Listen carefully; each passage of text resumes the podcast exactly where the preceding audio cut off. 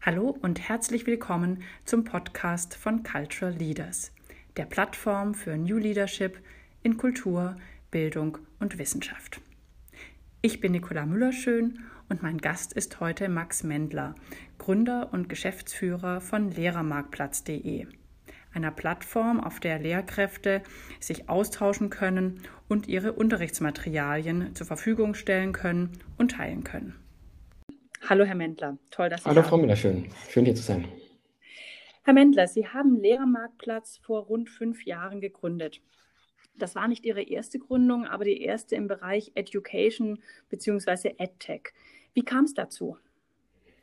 Ja, vor fünf Jahren war gerade unser drittes Kind geboren. Die anderen beiden waren schon zwei und vier. Und die Vorstellung, dass die mal auf eine Schule gehen, die vielleicht immer noch genauso veraltet ist, wie sich Schule für mich damals schon angefühlt hat, der mich nicht losgelassen. Und dann habe ich mich auf das Thema Schulbildung gestürzt.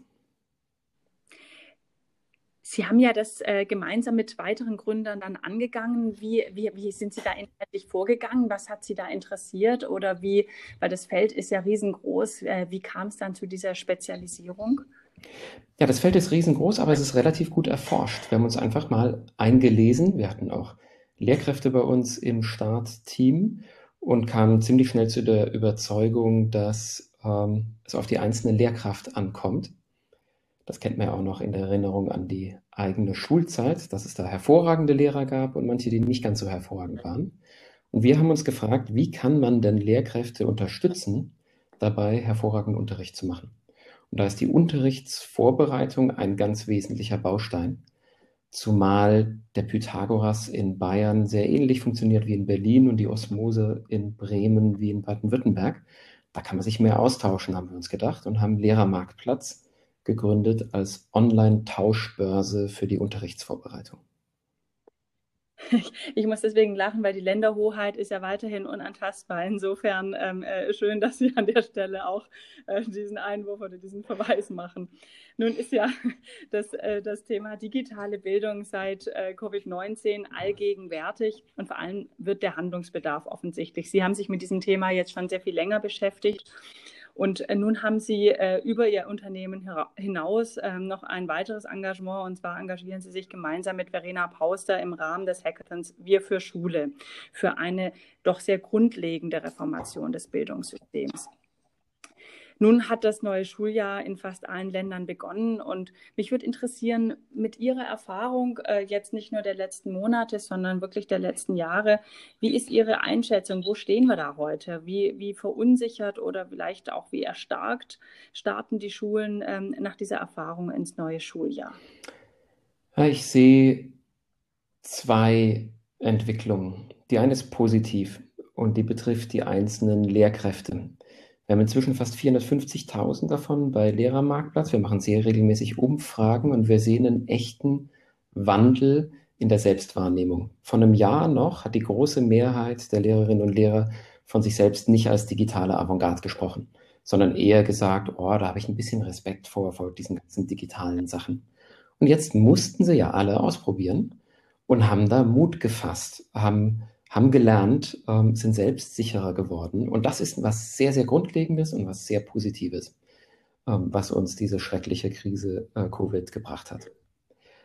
Auf der anderen Seite muss man, glaube ich, extrem frustriert sein, ähm, wenn Deutschland fast schon feiert, dass wir zurück zum Regelbetrieb kommen. Weil der Regelbetrieb, der war schon vor Corona Mist. Und ähm, wenn das jetzt unser einziges Ziel ist, einfach nur wieder die Präsenz zu ermöglichen, die wichtig ist, dann ist es frustrierend. Und das sind übrigens auch die Lehrkräfte im Moment massiv frustriert, weil im Moment ist der Schulunterricht nicht einfach. Und dazu sagen, wir hätten einen Regelbetrieb, ähm, das ist frustrierend. Nun, Sie haben es angesprochen, also auf der einen Seite die Bereitschaft und auch die Notwendigkeit, äh, sich zu verändern und auf der anderen Seite im Grunde fast wieder einen Schritt zurückzugehen und zu sagen, ähm, äh, hoffen wir, dass äh, das bald wieder an uns vorüberzieht, diese dunkle Wolke und dann ist wieder alles so wie vorher. Das betrifft ja nicht nur die, die Lehrerinnen und die Lehrer, sondern auch das Management der Schule. Also wenn Sie jetzt über das, äh, ja, über, über ein Zukunftsszenario sprechen würden, wie Ihr ideales Schulmanagement aussieht, welche Kompetenzen brauchen die, braucht die Schulleitung dafür? Da sprechen Sie vielleicht einen der zentralsten Missstände in unserem System an, über den meiner Meinung nach viel zu wenig gesprochen wird. Das ist nicht nur der Bildungsföderalismus. Sie haben ja vorhin gesagt, die Länderhoheit ist unantastbar. Da würde ich schon gerne auch irgendwann mal ein bisschen dran rütteln, weil Hilfreich ist die auch nicht überall. Ähm, aber noch eins drunter, die Art und Weise, wie unsere Schulen administriert sind, die werden ja nicht von der Schulleitung geleitet, sondern die werden von, ähm, von der städtischen und auf Länderebene von unserer Verwaltung administriert. Und äh, das halte ich für den größten Fehler. Was ich mir wünschen würde, wäre Power to the Schulleitung. Ich stelle mir eine Zukunft vor, in der Schulleitungen die Budgets einsehen und die Budgets selbst verwalten. Das ist ja heute nicht der Fall. Schulleiter wissen oft gar nicht, was das Budget der Schule ist. In der Schulleitung ihr Personal selbst einstellen und auch wieder loswerden können. Ähm, das kriegen die ja zugeteilt.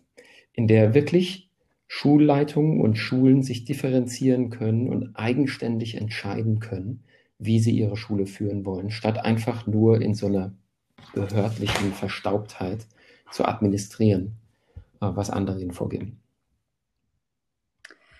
Vielleicht ähm, eine Frage direkt im Anschluss daran, was Sie gerade ansprechen, könnte ja auch darauf hinführen, dass wir eine größere Zweiteilung erleben werden, was private Initiativen angeht, die vielleicht weniger reglementiert sind. Auch da gibt es natürlich die Kontakte zur Schulaufsicht, das ist klar, aber dennoch und auf der anderen Seite die staatlichen Schulen, die sozusagen stärker in diesen Zwängen sind. Sehen Sie diese, diese Schere oder diese Aufspaltung stärker kommen? Ähm, ich würde mir das wünschen. Ich glaube übrigens nicht, dass private Initiativen weniger reglementiert sein sollten. Der Staat muss unbedingt die Regeln und die Ziele vorgeben. Ich finde übrigens, da macht er zu wenig.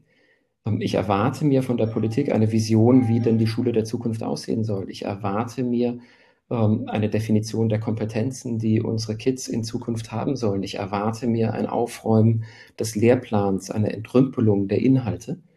Ähm, da, da wünsche ich mir mehr Staat. Dann im Doing, im operativen Ausführen, da wünsche ich mir mehr Freiheit. Und wir sind in der OECD immerhin das Schlusslicht, was private Initiativen im Schulbildungsbereich angeht. Da haben wir ganz viel aufzuholen. Herr Mendler, viele große Themen. Ich danke Ihnen ganz, ganz herzlich für diese Insights an dieser Stelle. Vielen, vielen Dank äh, euch allen. Vielen herzlichen Dank fürs Zuhören. Tschüss und bis Dankeschön. bald.